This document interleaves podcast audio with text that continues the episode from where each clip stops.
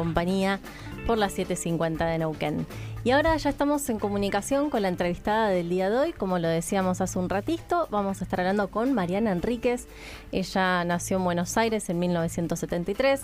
Es periodista, escritora, docente y subeditora del suplemento Radar del diario Página 12. Ha escrito novelas, relatos de viajes, perfiles, cuentos.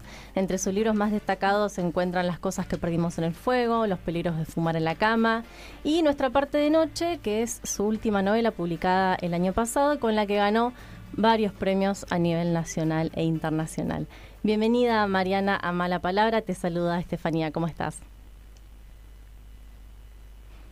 Hola. ¿El suspenso también es parte de la entrevista? ¿Será?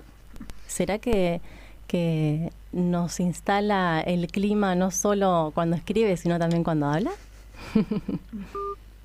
Uy, se cortó. A ver, estamos intentando retomar la comunicación con Mariana Enríquez. Quizás es obra de fantasmas que nos cortaron la comunicación, ¿por qué no? Quizás hay algo oscuro operando que no nos quiere dejar hablar. En nuestra casa librera sabemos que habitan los fantasmas, así que en este caso nos Hola. Hola, Mariana, ¿cómo estás? Acá estoy, aquí estoy. Acá ya estábamos empezando a, conjeturar que hay fantasmas detrás queriéndonos cortar la comunicación y todo. No, creo que no. Mira, y justo acá mi compañero Mati decía que en nuestra casa librera acá en Neuquén hay algo de fantasmas. estamos frente al cementerio. Yo creo que... ah, mira qué bien. Sí, creo que es eh, una librería que te gustaría mucho. Ojalá la puedas conocer. Lo conozco el cementerio, lo conozco el cementerio. ¿Ah, sí? ¿El del centro? Sí. Sí, el del centro, el que tiene todo el mural afuera. Sí, bueno. Ahora, desde hace un año y medio, estamos nosotros ahí enfrente con la librería. Mira qué bien. Bueno, Mariana, muchas gracias por atendernos, por estar este ratito acá con nosotros y con nosotras. Eh, bueno, Tenés un montón de cosas publicadas, recién lo mencionábamos, Nuestra parte de noche es tu última novela que salió publicada por Anagrama el año pasado. Y es una novela muy extensa, muy compleja, en la que hay varios elementos. Entonces quería preguntarte cómo fue ese proceso de escritura. ¿Ya tenías toda la historia pensada de principio a fin? ¿Se va descubriendo mientras se escribe? ¿Cómo, cómo fue ese proceso? No, yo creo que se va descubriendo mientras mientras pero no totalmente. O sea, todo es un... Me parece que el proceso armado de una novela tan larga es un montón de cosas. La primera, las ganas de, de, digamos, de, para mí, de, yo voy escribiendo muchos cuentos cortos y novelas cortas y como así narrativa breve, crónica, crónicas de cementerio justamente, pero cortas y tenía ganas de la experiencia de la novela, que es como una experiencia extensiva, extensiva, larga. Mariana, perdón que te interrumpa, sabes que se corta un poquito, quizás podés, eh, no acercarte a alguna ventana o algo así que creemos que funciona para mejorar la comunicación. Sí, a ver, espera. Sí, porque se, se escucha medio entrecortado. A ver, pero lo muevo por la casa. Buscando el espacio. Buscando, buscando el espacio a ver si lo logramos. Pasa que acá... Ahí se escucha bien. sí, ahí va bien. Ahí va bien, buenísimo. Es que acá hay un viento espantoso, se cortaron, se cortó todo. acá también, acá también hay mucho viento. Bueno, Pero no, ya es más normal, acá no. Sí, sí, es verdad. Eh, no, te decía que, digamos, la, la, lo que pasa cuando escribes una novela tan larga, primero es el deseo, en mi caso por lo menos, de, de, dejar de escribir cuentos por un tiempo. Pero no por una cuestión de no querer escribir cuentos, sino por querer una experiencia de otro tipo, más larga, más obsesiva, otra cuestión. Y mm, después yo quería escribir una novela de terror, o sea, y, y lo que primero salió fue la trama.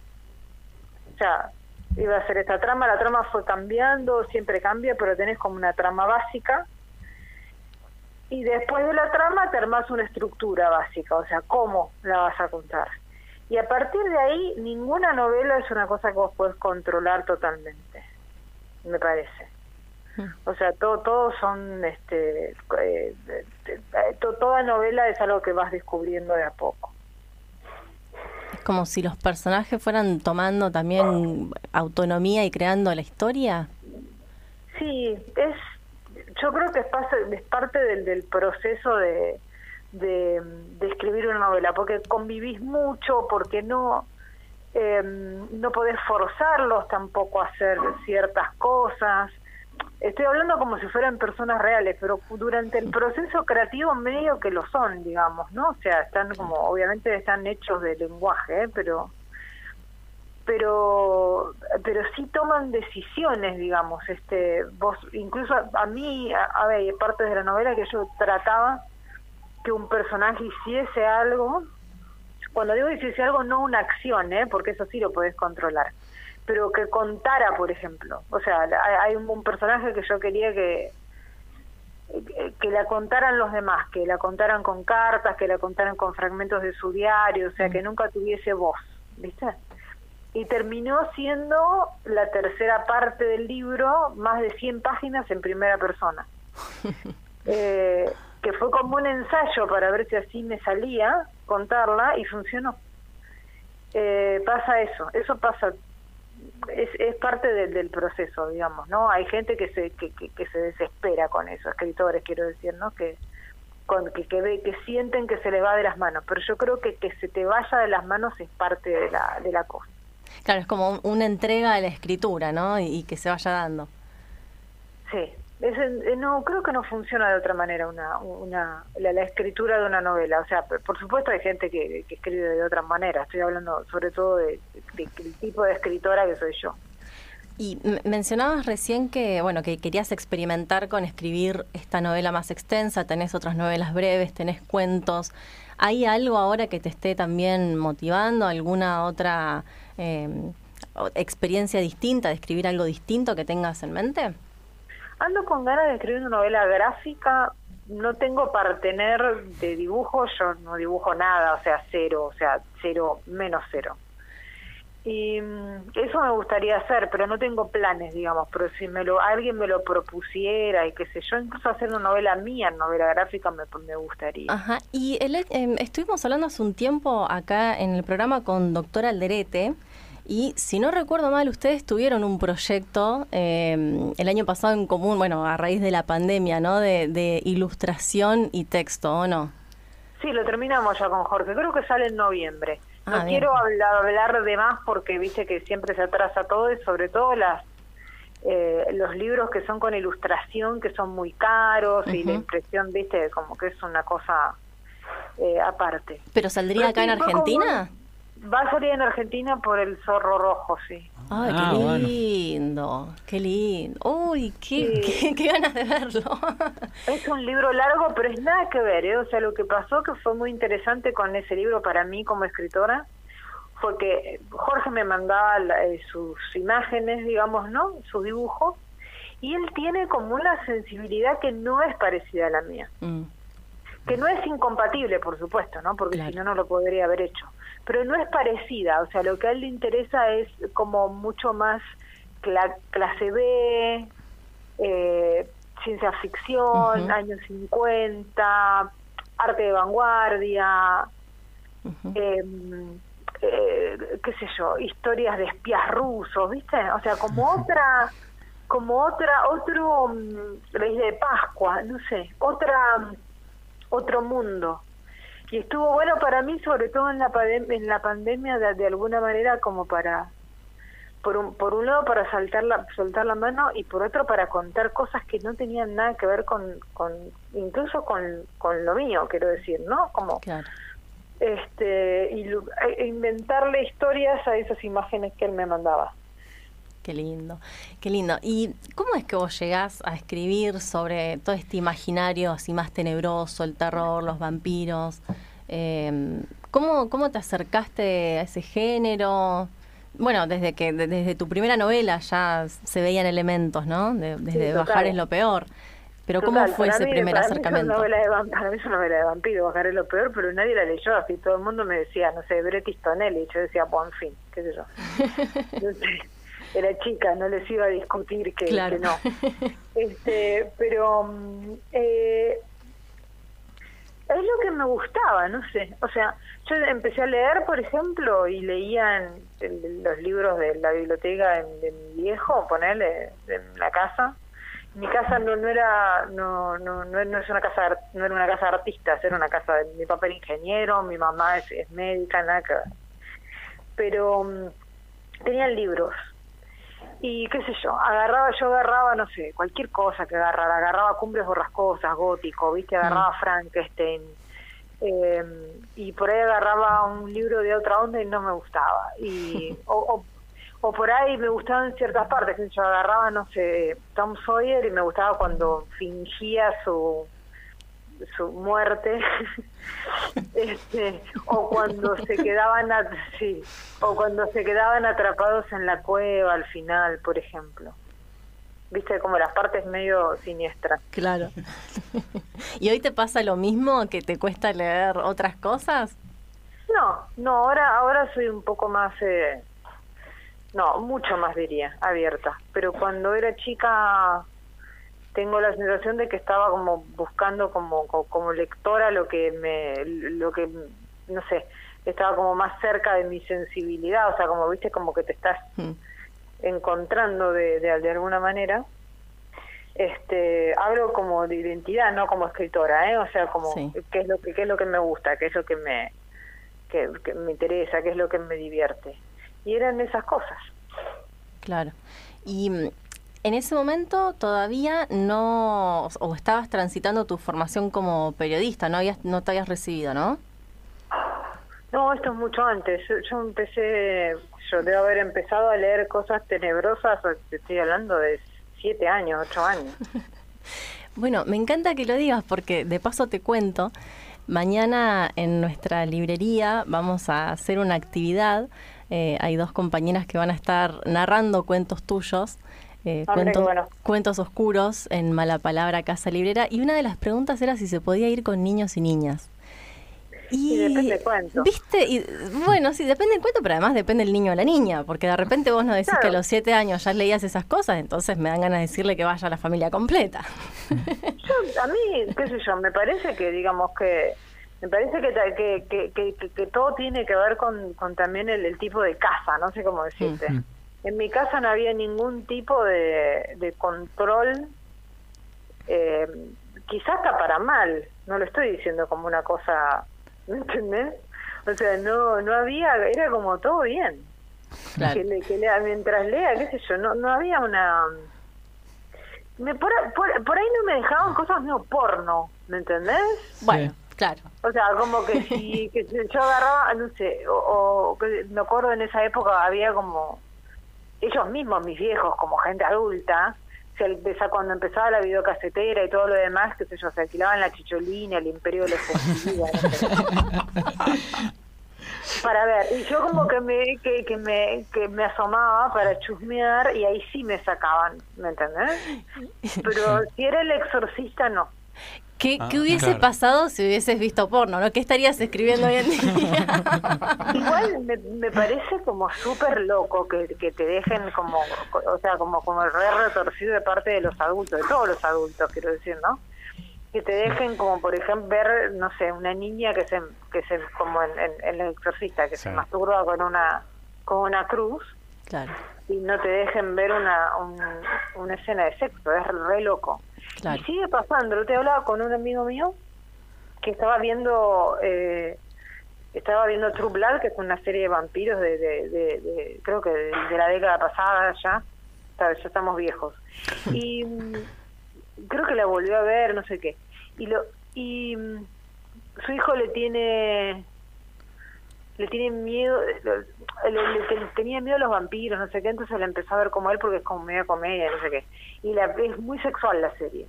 Pero en las, en las escenas como de sexo le tapaba los ojos nene que tendría seis años, no Y el niño que ya le tenía de por sí miedo a los vampiros, y él, ¿quién sabe lo que se imaginaba? O sea, que el padre le tapaba los ojos. Qué gracioso. debía ser unas películas tremendas y en realidad era como la parte que se van unos besos y ahí había como unas cosas. Claro, como que ahí había un límite, ¿no? ¿E, ¿En la escritura crees que hay algún límite? No, no, para mí no. no. Supongo que puede haber para otra gente, ¿eh? eh como es, depende de tu personalidad y depende de lo que estés este lo noto en los en, al revés yo en los lectores por ejemplo yo yo soy en mis en las cosas que escribo por ejemplo suelo maltratar muchos chicos este em, por las dudas advertencia y me pasa con muchos lectores que no lo pueden leer cuando son padres, ¿no? Mm. Yo no soy madre, nunca fui, nunca tuve ganas, nunca, no, sé. No me, y, y, mi primera reacción así como totalmente chota, por decirlo de alguna manera, decir, pero por favor, ¿qué le va a impresionar? Es ficción, ¿me entendés? ¿Cuál es? Que le corten al chico la cabeza. Y después digo, claro, o sea, tiene que ver, tiene, digamos, los límites y tienen que ver también con las experiencias, sé yo, vos por ahí no te bancás, digamos, poder eh, ni siquiera leer en ficción un daño, algo que te imaginás que en tu experiencia sería muy dramático o algo por el estilo. Claro. Em, yo todavía no encontré ese límite, no creo, o sea, creo creo que quizá exista, pero a lo mejor a veces los límites no los no los tocas o sea, no los... Mm. ¿Cómo decirte? No... Mm, te, te moves como en tu cuadrado que no... que pero es un cuadrado muy amplio, el mío es muy amplio de todo lo que puedo como abarcar de cosas espantosas, quiero decir, pero quizá haya alguna cosa espantosa o quizás no es tan espantosa, pero que a mí personalmente no no me no ahora no creo en los límites en el sentido social, político, como decir, viste, viste, con esto no se puede hacer humor, con esto no se puede hacer terror, con esto no se puede, no, eso no. Creo que sí hay como a, veces o en muchos casos hay límites personales que tienen que ver con cosas que incluso te, te duele o te jode de alguna manera ficcionalizarlas. Eh, a mí todavía no me pasó, pero es posible que psicológicamente lo evite, digamos, ¿no? Bien, bueno, hay en, actualmente hay muchos escritores y escritoras argentinas que se están volcando a escribir dentro del género del terror, de lo macabro, incluso de lo fantástico. ¿Vos tenés algún análisis al respecto? ¿Hay alguna hipótesis de por qué está sucediendo esto? Yo creo que pasa en América Latina, ¿sabes? O sea, no solamente en Argentina. Creo que en Argentina es claramente, ¿no? Samantha Schweblin, qué sé yo, Luciano Lamberti, hay muchos. Pero si pensás en Ecuador, Mónica Ojeda, María Fernanda Ampuero, yo no conozco tanto la, la, literatura de Brasil, pero incluso en Brasil, que ya es una literatura muy diferente a la nuestra, ya desde, por supuesto desde el lenguaje, ¿no? Del idioma. Pero está Alejandro Yergineski, Oscar Nestares, o sea, hay... Em, en algunos países más, en otros menos, pero bueno, México, eh, Emiliano Monja acaba de escribir una novela de ciencia ficción, Yuri Herrera también, Fernanda Melchor trabaja con la violencia tipo gore, ¿viste? Tipo mm. muy, o sea, no, no de género sobrenatural, pero sí muy, muy salvaje. Claro. Y yo creo que lo que hay, eh, digamos, más allá de, de, digamos, por un lado es como que se abandonó para nuestra generación el tema del escritor comprometido en el sentido de que tiene que escribir sobre política o en todo caso que no puede escribir de política metaforizando desde lo fantástico, la ciencia ficción y los géneros. Como que ya, ya no hay un prejuicio con los géneros en nuestra generación, quiero decir.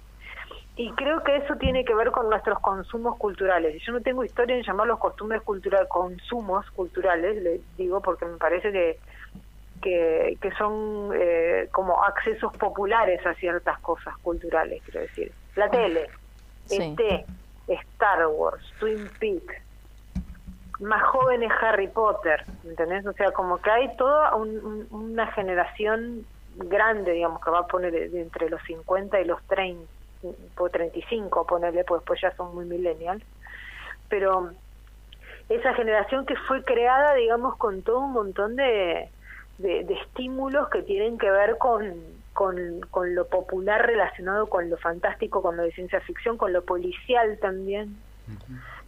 Este, y me parece que ya nuestra generación eso no lo no, ni lo leyó ni lo vio ni nada como algo eh, menor que no, no existió ese ese ese gesto digamos no que, que en otro momento sí existió y cuando por, digamos, de un punto muy aristocratizante de la literatura, era visto como menor, que eso existe, por supuesto, eh, no, sé si existe tanto ahora, pero digamos, existe como, como, como prejuicio, y el otro prejuicio es que está como alejado del compromiso con la realidad que eso es como algo que, creo que toda esta generación nueva que tuvo esa formación eh, de, alguna manera en lo que escribe demuestra que no, porque son todas casi ficciones que son fantásticas pero que tienen mucho contenido político.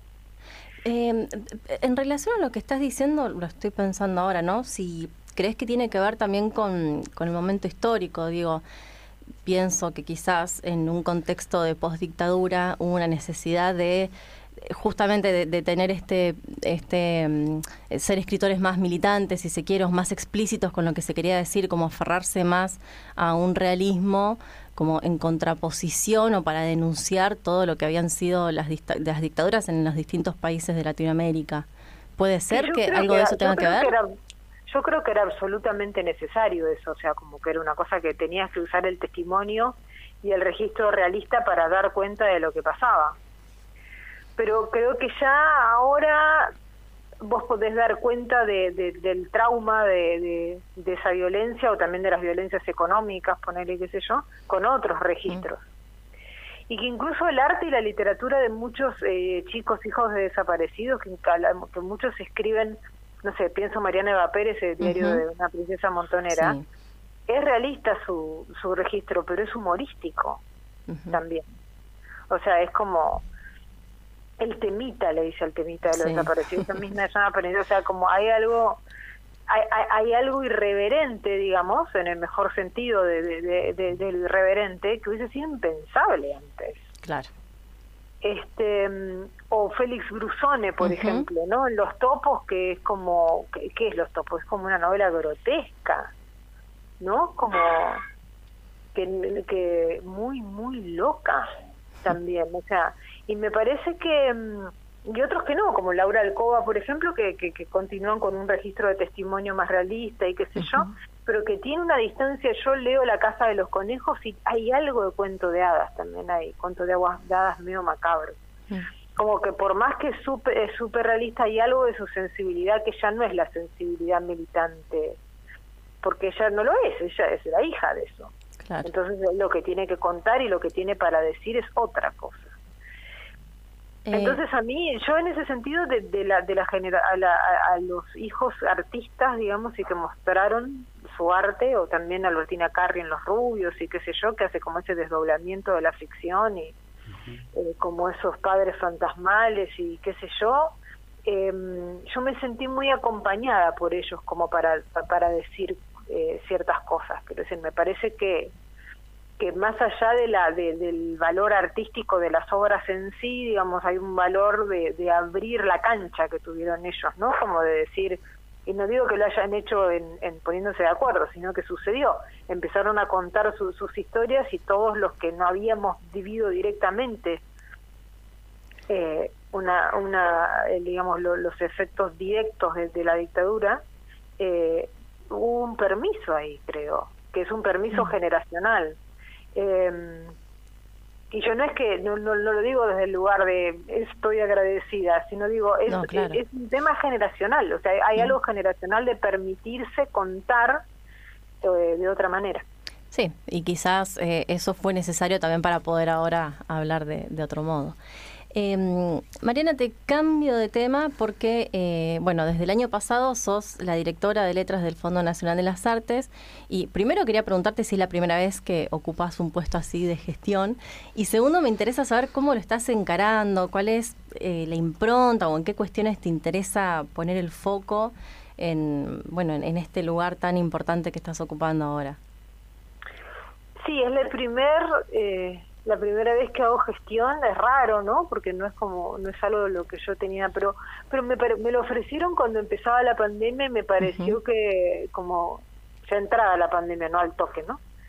Y me pareció que mm, que era un buen momento para para, para, porque sabía que se iba a necesitar plata, o sea, como estábamos en plena cuarentena y todo lo que tenía que ver con con el arte se sabía que iba a sufrir mucho. Quizá, digamos, después terminó sufriendo un poco más. Yo creo que la, la si hay alguna impronta, digamos, la, la eh, que se hace en la medida de, que eso también lo tuve que aprender, ¿no? En la medida de, cuánta cuánto presupuesto tenés. Es una cosa es como la guita, ¿viste? O sea, no me alcanza para esto, no le puedo pagar al al prejurado lo que le tendría que pagar, o sea, como pueden, pueden haber muchos proyectos, muchas ideas, pero hay una cuestión económica ahí. Claro. Y igual son, digamos, los, premios son bastante modestos, pero en el fondo son prestigiosos, pero no, no son de mucha guita. Y creo que la impronta así como más importante para mí es la impronta así como de hacerlo, eh, de que, que, participen más escritores de, de las provincias de la Argentina, porque mm. está el, el, concurso de letras está en general muy monopolizado, no solo por, por Cava y, provincia de Buenos Aires, sino también por Córdoba y Santa Fe, ¿viste? O sea, como hay un eje que te mata y la vez que lo hicimos como por regiones fue bastante impresionante porque, por ejemplo, el Premio Nacional lo ganó una, una poeta tucumana, qué sé yo, y, y, y, hubo un poco más, pero después volvimos a hacer un concurso normal, entre comillas, como el concurso tradicional, y volvió a pasar que venía más gente de esos lugares. Puse en el concurso de letras, incluí, espero que la persona que venga después de mí lo, dejo, lo deje novela gráfica. Bien porque me parece que, que, tiene que estar en la literatura y que en el país de Eternauta no puede ser que no lo tenga, que claro. como, parece que, es como un delirio. este y en este y ahora estamos esto como no, no, es que es una primicia pero estamos preparando ya está casi preparado porque ya terminamos becas y ya terminamos formación, qué sé yo, que son como, como, como concursos de baja intensidad, digamos, ¿no? De alguna manera, porque la gente sabe que están y se inscribe, qué sé yo, y es para proyectos, ¿no? Sí. Eh, pero uno que es un poco más, que va a tener más visibilidad, supongo que es de editoriales independientes, que es algo que a mí me interesa. Ah, qué lindo, qué lindo. Que está bueno, que son, y la idea, no, no tenemos tiempo de hacerlo regional porque eso es un lío de de prejurados y como que como que también eso no también vos estás trabajando con una estructura de gente que es una estructura de gente que trabaja en una institución del estado y que mm, a veces les podés pedir un montón de cosas y otras por ahí no es el momento viste o por ahí no hay tiempo para hacerlo. La idea es hacerlo este año y bueno entonces vamos como a tratar de trabajar con bibliotecas y cosas así con librerías quizá como para que lleguen más, ¿no? Eso sería muy bueno, está muy bueno. Lo que decís de federalizar y también ampliar el espectro está muy bueno. Y aparte buscarle la vuelta, porque por ejemplo cuando lo hicimos regional funcionó, mm.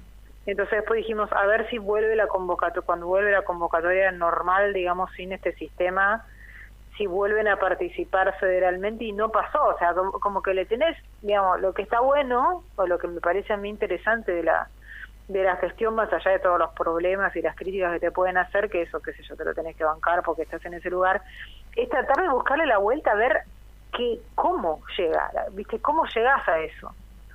Entonces ahora es como, a ver, tercera variante, ¿no? A, ver si trabajando en colaboración con otras entidades o con, o con, con otras cosas, con bibliotecas, con lo que sea, a ver si logramos, digamos, esta participación. Siempre va a ser más chica porque hay menos editoriales, no pasa nada, digamos. O sea, qué sé yo, hay menos editoriales independientes de Neuquén que en Cava. Sí, sí, sí. Totalmente. Sí, pero está bueno que tengan las pocas que están acá o que están en otras provincias que también puedan participar, eso está buenísimo. Claro, pero la onda es que, participen, digamos. Entonces, la onda es cómo le, cómo le llegás, ¿viste? O sea, entonces es buscarle la vuelta porque también cada disciplina es diferente, no es mismo un concurso de literatura que una beca de proyecto que un subsidio a, a, ¿cómo se llama? A, editorial independiente. Entonces es ir buscando cómo, cómo les podés llegar. Por ahora la regionalización, esto es lo que más funcionó, pero también es lo más difícil. O sea, lo que es lo que requiere más jurados, es lo más caro, hablando en, hablando en, claro. en guitas, digamos, ¿no? Es lo más caro. Entonces, bueno, a ver si, a ver cómo... No, no es que no se pueda hacer de vuelta, ¿eh? pero por ahí no lo puedes hacer tres veces por año. Claro, sí, sí, hay que dividir. Eh, Mariana, queremos agradecerte muchísimo este tiempo, este ratito que estuvimos charlando. Acá lo pasamos muy bien, esperemos que vos también. Y yo creo que nos quedaríamos, no hasta las nueve que termina el programa, hasta cualquier hora charlando con vos. En serio, muchas gracias. Bueno, bueno, me voy a ver el partido, creo, ya. Sí, ya, empezó. sí. Casi, hubo, peligro de gol, me parece, recién. ¿De, Perú? Me muero. Eh, no sé, porque yo estaba muy concentrada escuchándote, pero me parece que algo pasó. Lo vi de reojo acá en la tele. Eh, bueno, ojalá pronto puedas venir a Neuquén y, y cuando vengas a pasear por el cementerio te hagas una escapadita a mala palabra también. Dale, cómo no. Te mandamos un abrazo gigante. Muchas gracias. Un abrazo, chao. Gracias por llamar. Pasó por nuestro programa la escritora Mariana Enríquez y les recordamos que aprovechamos y mañana les invitamos a una actividad que vamos a hacer en Mala Palabra.